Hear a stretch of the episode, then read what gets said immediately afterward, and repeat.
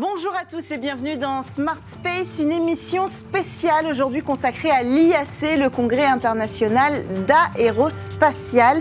C'est la grande messe du secteur spatial, agences, industrie, start-up et même astronautes se sont bousculés cette semaine sous les toits du parc d'exposition Porte de Versailles. Au programme, vous allez donc découvrir dans cette émission les ambitions des différents acteurs qui ont accepté de répondre à nos questions, à commencer par Philippe Baptiste, président du CNES qui accueille l'IAC cette année. Vous entendrez aussi le patron d'Ariane Group après l'annonce inédite du projet Suzy et on parlera budget, celui de la France dévoilé par Elisabeth Borne sur place, mais aussi celui de l'ESA qui sera voté à la ministérielle en novembre prochain. Et puis en deuxième partie d'émission, nous vous proposons un entretien exclusif avec Joseph Aschparer, le directeur général de l'Agence spatiale européenne. Et pour commenter ces nombreuses interventions. Maxime Pluto, euh, pardon, consultant euh, spécialiste d'exploration spatiale chez Euroconsult, est en plateau avec nous. Bienvenue dans Smart Space. Allez, on démarre tout de suite votre émission spéciale.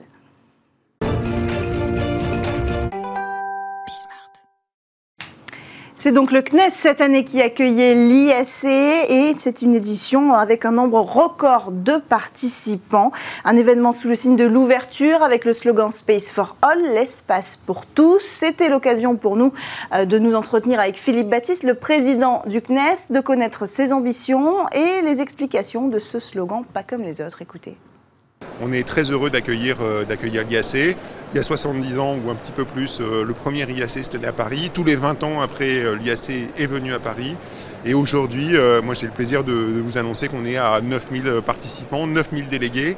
Euh, le précédent événement similaire, c'était à Washington. Euh, il y en avait 6000. Donc on voit bien qu'il y, a un enthousiasme qui est de plus en plus fort sur le spatial. Et, c'est ça l'illustration.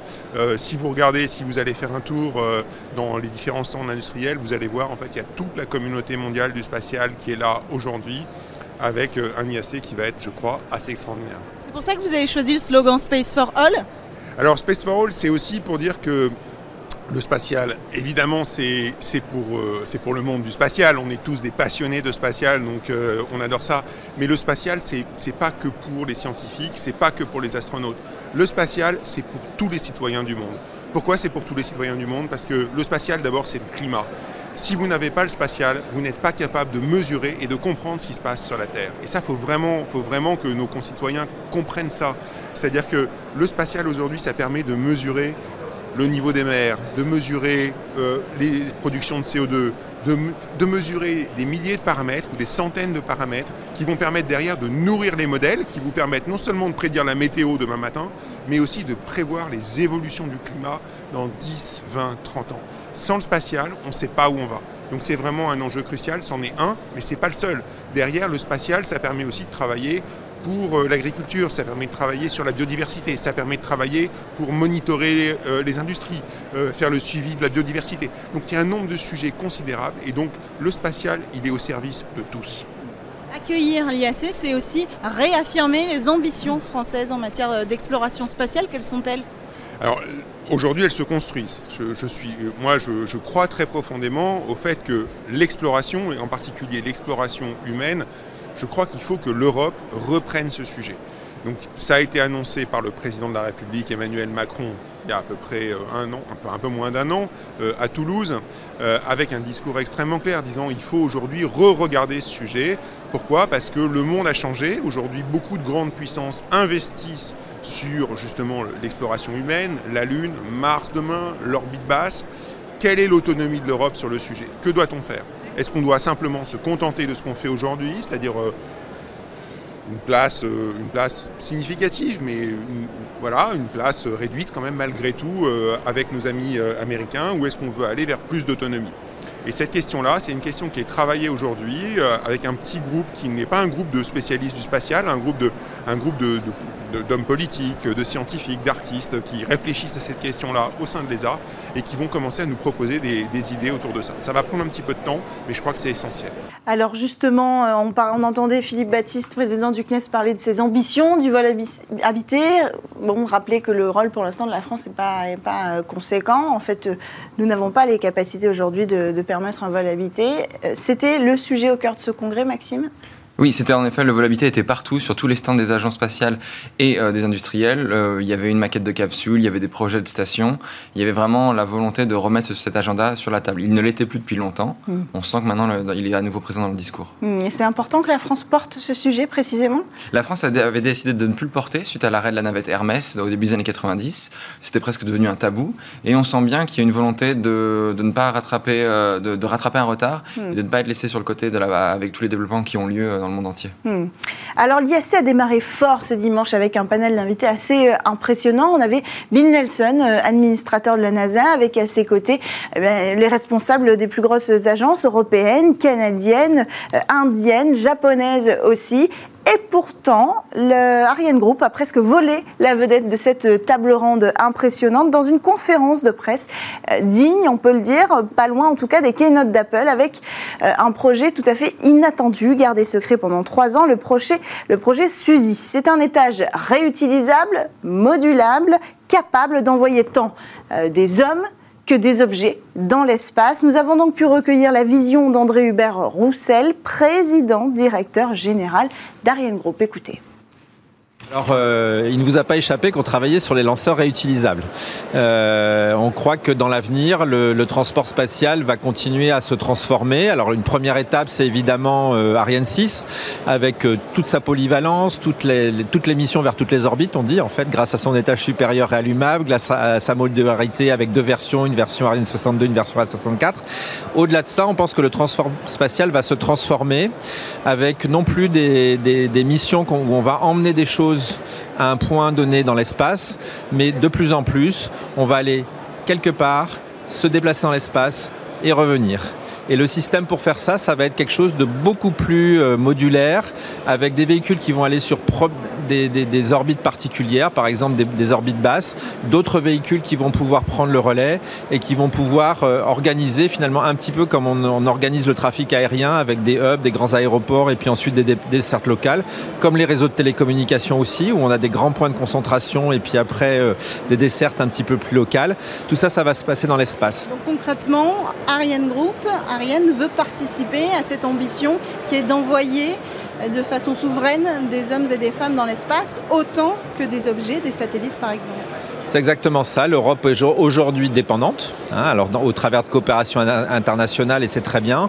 On pense qu'aujourd'hui, il faut, mais ça sera une décision évidemment politique, euh, il faut également que l'Europe se dote de cette capacité euh, d'envoyer ses humains, ses astronautes euh, dans l'espace. Quelle est la prochaine étape pour Suzy? La prochaine étape, ben, c'est à la prochaine conférence ministérielle qui euh, se présente dans, quelques semaines maintenant, euh, d'avoir des premiers budgets de quelques millions, quelques dizaines de millions, euh, pour commencer à étudier les concepts, quelles vont être les possibilités pour faire, euh, pour faire tout ça. Et on espère bien que les concepts euh, apportés par Suzy seront ceux qui seront retenus par l'Europe, de par leur modularité, de par leur capacité à faire de l'évolution incrémentale, et donc d'accompagner cette, cette évolution en fait, du système de transport spatial. Une évolution du système de transport spatial qui a surpris l'industrie, Maxime En effet, Suzy concentre énormément de fonctions et c'est vraiment le véhicule à tout faire, le couteau suisse de l'Europe, si on arrive à un jour euh, le développer. Ouais. Et est-ce qu'on s'attendait à une telle annonce, à un tel projet? On parle d'un secret qui a été gardé pendant trois ans.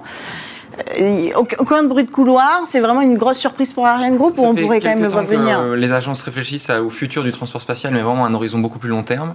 Euh, et Ariane Group ainsi que ses concurrents avaient gagné un contrat il y a un an de l'Agence spatiale européenne pour réfléchir justement à l'évolution des besoins et du coup, en réponse à ça, à hmm. proposer Suzy euh, comme couteau suisse à tous ces futurs besoins. Et alors, est-ce qu'on a déjà des projets concurrents qui ont été dévoilés ou pas encore? Alors en Europe, non. Euh, c'est euh, finalement euh, le travail de synthèse de différents industriels, puisque Ariane Group a travaillé avec Thales, Alenia Space là-dessus. Mais c'est évidemment une réponse aux capacités de transport privées qui est, et institutionnelles qui existent aux mmh. États-Unis, en mmh. Chine, en Russie, en Inde. La grosse question, c'est le coût. Un projet pareil, il va falloir le financer. On va parler juste après justement de la ministérielle. André Hubert Roussel le disait, c'est la ministérielle qui va décider hein, de cette euh, ambition européenne et du budget qu'on y accorde. Euh, mais, néanmoins, on n'a aucune idée du coût d'un tel projet. Alors on peut regarder un petit peu ce qui se fait à l'étranger. Je pense que l'exemple le plus proche, c'est celui du programme de la NASA, Commercial mhm. Crew, mhm. où la NASA a confié à Boeing et à SpaceX le développement de capsules privées mhm. en co-investissement. Et avec des budgets de développement qui étaient de l'ordre de 3-4 milliards de dollars pour deux mhm. capsules. cofinancés avec les industriels. Entendu qu'aujourd'hui, SpaceX vend ses capsules aussi pour des touristes privés, pour des pays mhm. étrangers. Mhm. Donc ils ont les moyens aussi de financer une telle ambition technologique. Est-ce que c'est le cas d'Ariane Group? Alors Ariane Group n'entend pas forcément le financer euh, entièrement sur fonds propres, évidemment. C'est un appel du pied à la ministère de l'ESA pour montrer aux États membres, regardez, nous industriels, nous avons désormais une vision, euh, on vous propose une feuille de route qui, euh, coche différentes cases de hmm. vos besoins. Euh, à vous de nous donner les, contrats de développement, de, de, construction, peut-être un jour d'exploitation. Reste encore à savoir si on le fait comme au bon vieux temps, c'est-à-dire en demandant à l'industrie d'agir au nom des États ou si c'est l'industrie qui prend aussi une part de responsabilité ou même d'investissement. Mmh. Mmh. La question se posera d'aller voir aussi des startups pour leur faire participer technologiquement euh, à ce nouvel essor. Alors après cette annonce, euh, nouveau coup de projecteur pour le groupe, on en dit euh, un mot avant de poursuivre, qui a reçu ce lundi le prix de l'excellence dans l'industrie spatiale, un prix remis tous les ans par le comité de la Fédération internationale d'aérospatiale. Alors on va parler maintenant de financement. On a déjà un petit peu commencé avec vous Maxime. 9 milliards d'euros sur 3 ans pour le spatial français. C'est la somme euh, promise par Elisabeth Borne en personne lors de la cérémonie d'ouverture euh, de l'ISC ce dimanche. Nous sommes allés voir Hervé Deré, directeur général de Thales Alenia Space, Stanislas Maximin, fondateur de la start-up Latitude, et toujours Philippe Baptiste, euh, qui ont réagi à cette annonce pour Smart Space. Écoutez. Ce chiffre-là, il est très important parce qu'il nous permet quelque part justement de préparer la ministérielle de l'ESA dans un cadre extrêmement serein. Parce que, pourquoi? Parce qu'aujourd'hui, en fait, maintenant, on a un cadre très clair qui est fixé par la Première ministre qui dit, ben, finalement, le budget qu'on veut consacrer dans les trois prochaines années, ce sont ces 9 milliards. Maintenant, vous allez regarder où est-ce que vous mettez, sujet par sujet, qu'est-ce que vous voulez faire à travers des collaborations bilatérales, à travers du budget qui passe euh, en national, ou à travers France 2030, ou à travers, euh, en mettant de l'argent à la Commission, ou en mettant de l'argent à l'ESA. Et vous allez regarder ça sujet par sujet. Une fois que cette synthèse sera faite, et eh bien derrière, on aura la contribution française de l'ESA. Tout dépend comment on compte les 9 milliards. On est en train de refaire les calculs pour exactement comprendre ce qu'il y a derrière ces 9 milliards. Euh, mais il est, absolument, euh, il est absolument vital, effectivement, que l'Europe continue à se doter de très grands programmes, continue à, soutenir la RD. La France aussi. Hein. je dirais que la France a, au sein de l'Europe, un rôle particulier à tenir. Euh, on, le voit là sur cette, on le voit sur cette infographie. On a 19 000 salariés dans le domaine du spatial en France. La France est la plus grande nation européenne du spatial. Au total, on réalise plus de 4 milliards d'euros de chiffre d'affaires annuel. Eh bien, euh, il est important que la France se positionne aussi sur cette fameuse, cette fameuse ministérielle. Un des enjeux que je n'ai pas encore cité, c'est qu'on a une vision. Et d'ailleurs, Spacers Initiative porte très bien cette vision. C'est la vision d'un espace durable euh, et, d'un espace responsable.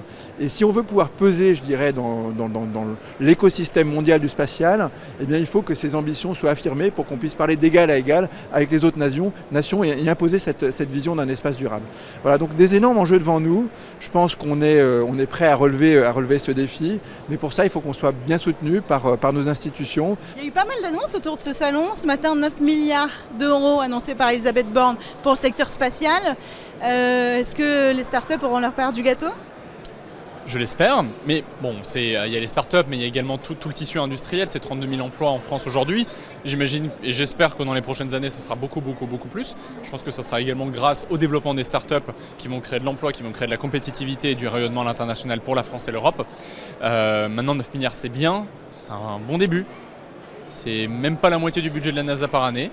Mais bon, on n'est pas non plus les États-Unis. Donc c'est une belle progression, ça montre l'intérêt euh, qu'a aujourd'hui le spatial stratégiquement pour la France en tant que secteur économique, secteur stratégique. Euh, elle est également, euh, notre Première ministre a également parlé de l'intérêt pour la défense qui est primordial. Et on le voit notamment avec le conflit en Ukraine, l'importance qui est d'avoir bah, aujourd'hui des solutions qui sont résilientes, qui sont réactives pour mieux préserver nos intérêts. Maxime Puto, on l'entendait, tout le monde fait les calculs, personne n'est sûr que ce soit suffisant. Qu'est-ce que vous en pensez? Ah, Le diable est dans les détails. Donc, en effet, il va y avoir plusieurs niveaux de négociation euh, au niveau européen entre États membres. Et à ce titre, euh, chaque ministériel est l'occasion de différents coups de poker entre États membres, mm. notamment entre l'Allemagne et la France, pour savoir qui finalement sera le plus gros contributeur et qui, sera, qui récupérera le plus euh, et donnera mm. le plus à son industrie.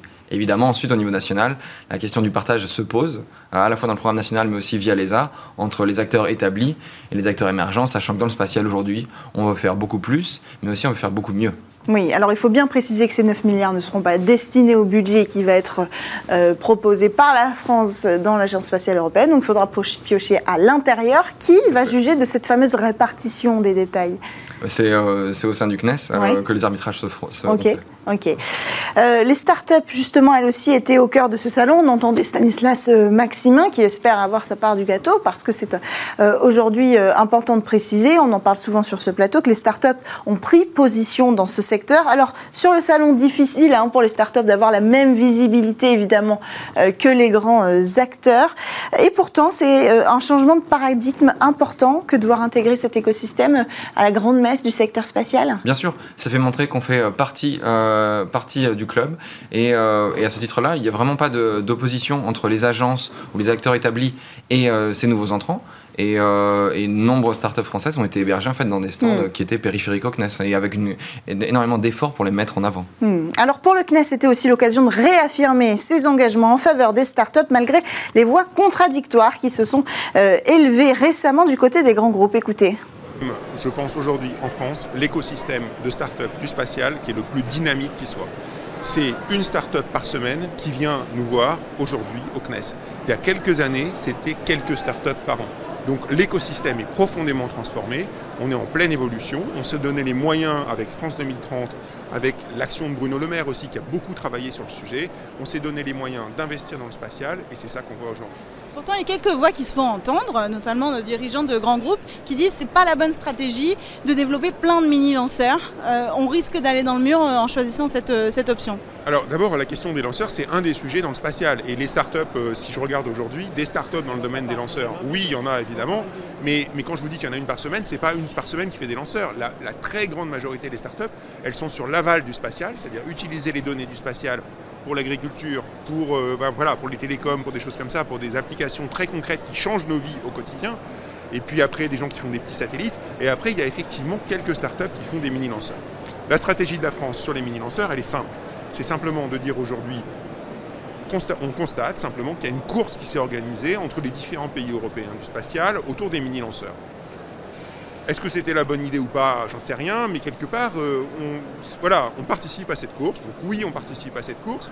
Et je pense que très honnêtement, on a tous les moyens aujourd'hui, non seulement pour y participer, mais pour la remporter très rapidement. On va faire un mini-lanceur réutilisable rapidement soit dans un cadre national, soit peut-être en collaboration avec d'autres pays s'ils ont envie de se joindre à nous. Hein. Cette question, elle va rester ouverte pendant encore euh, quelques mois ou quelques années, je pense, le temps que ça se mette en place. Mais oui, on y va. Et c'est pour ça qu'on investit dans plusieurs startups aujourd'hui euh, autour du spatial. Le sujet de ce salon, c'est évidemment la ministérielle, un événement privé qui réunira à Paris le 22 novembre prochain tous les États membres de l'Agence spatiale européenne pour voter le budget des trois prochaines années. Et Joseph Ashbarer l'a annoncé la semaine dernière au World Satellite Business Week d'Euroconsult, 18,7 milliards d'euros d'ambition pour ce budget. Maxime, c'est 25% de plus que le budget obtenu en 2019. Est-ce que c'est un peu osé? C'est une profession osée, euh, mais l'Europe va avoir les moyens de son ambition et euh, ses ambitions sont croissantes, donc euh, le budget aussi suit hmm. cette vision. La question, c'est est-ce que les États vont pouvoir suivre, notamment en période de crise financière? Cette question et beaucoup d'autres, on a pu les poser à Joseph Ashbarer, le directeur général de l'Agence spatiale européenne. On parle souveraineté, collaboration internationale, financement privé en Europe, relations entre l'ESA et la NASA, et on parle aussi de la collaboration avec la Russie. Écoutez. Pour commencer, ce timing est quasiment parfait car il donne à l'ESA l'opportunité d'exprimer ses ambitions juste avant la réunion ministérielle.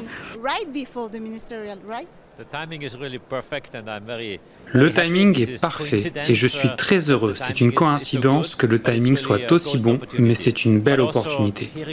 Mais je dois dire qu'entendre ce matin le discours de la Première ministre Elisabeth Borne, si enthousiaste à propos du secteur spatial, prête à augmenter les investissements du gouvernement, reconnaissant l'enjeu que représente cette ministérielle pour réaliser les ambitions françaises, car le SA est là pour rendre possible les ambitions de la France et des autres États membres, eh bien je pense que c'est très positif et j'en suis très reconnaissant.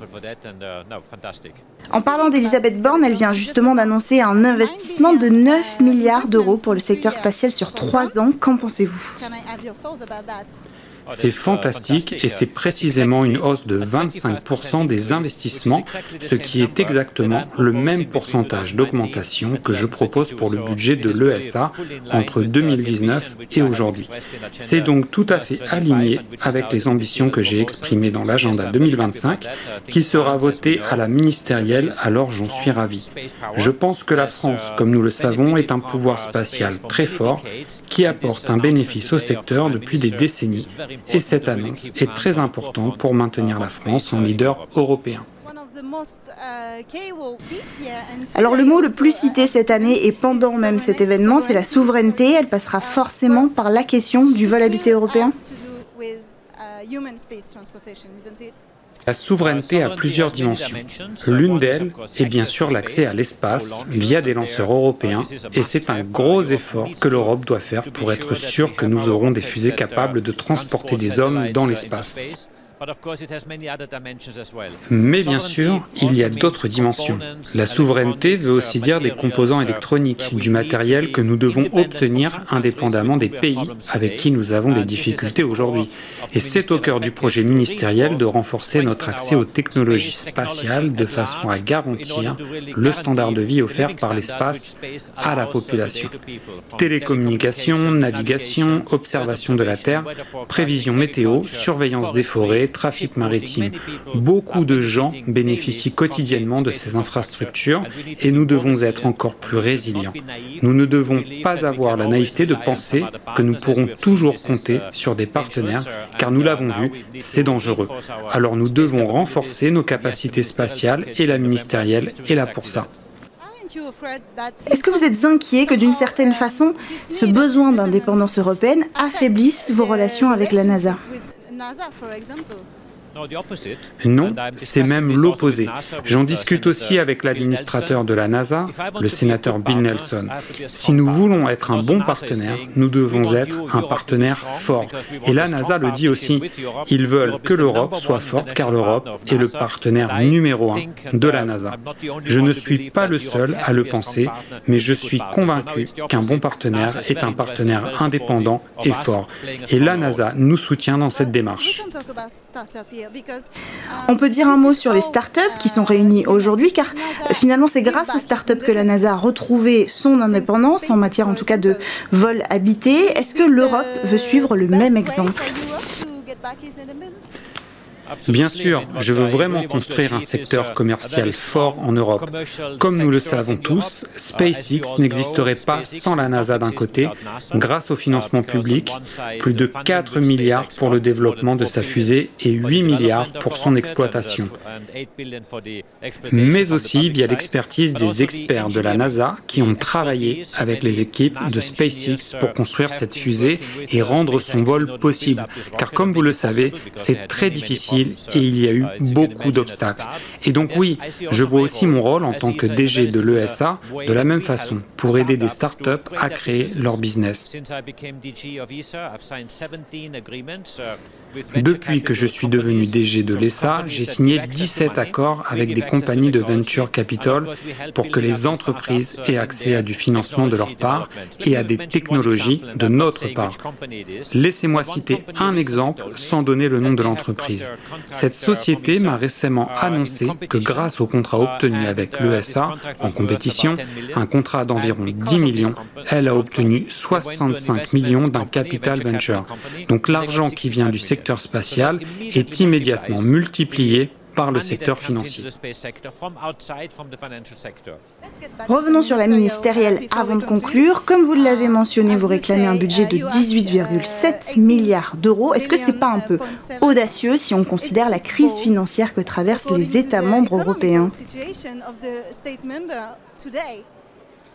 Ce n'est pas audacieux, c'est en fait ce que nous devons faire pour maintenir nos standards de vie. Laissez-moi vous donner deux comparaisons pour vous éclairer. D'un côté, j'ai récemment regardé les chiffres de la NASA qui chaque année a une augmentation de son budget de 6 à 7% disons 7. En trois ans, c'est 21% Vous avez l'inflation, c'est 25% Finalement, c'est la même augmentation que je propose. La Chine, elle, a une hausse de budget beaucoup plus importante. Malheureusement, nous n'avons pas accès aux chiffres exacts, mais c'est bien plus important. Le secteur commercial accélère tout autant. Pour ne pas perdre la manche et être à la traîne, nous devons investir et ce n'est pas seulement pour le principe, c'est un argent qui sera bien investi. Car en temps de crise, l'innovation vous sort de la crise. En temps de crise, vous devez vous assurer que vos standards de vie sont garantis et que vos infrastructures spatiales sont garanties. Mais un autre élément à prendre en compte, c'est la sécurité. Je n'ai pas besoin d'expliquer les enjeux de sécurité, mais l'espace et la sécurité sont des sujets liés même si quand on développe une technologie spatiale basique, elle est utilisée pour garantir notre sécurité, et cela nous donne encore plus de raisons de nous concentrer sur l'indépendance et l'autonomie dont nous avons besoin pour garantir le futur de nos populations et des citoyens en Europe.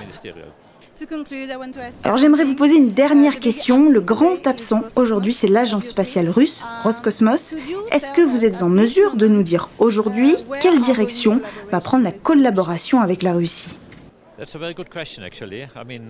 C'est une très bonne um, question. Je dois dire, car comme vous le savez, nous coopérons avec la Russie dans la station spatiale uh, européenne, car nous avons besoin l'un de l'autre pour maintenir le fonctionnement de la station.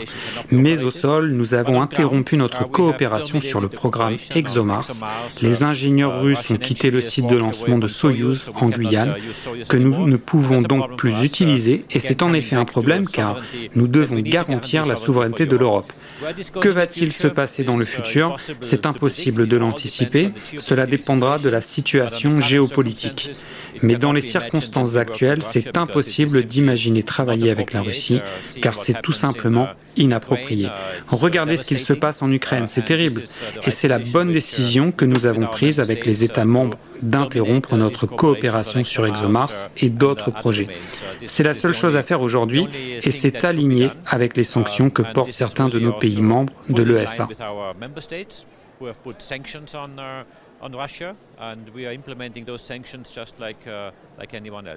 Voilà qui conclut cette émission exceptionnelle dédiée à l'ISC Paris 2022. Merci à tous de nous avoir suivis. On se retrouve dès la semaine prochaine sur Bismart.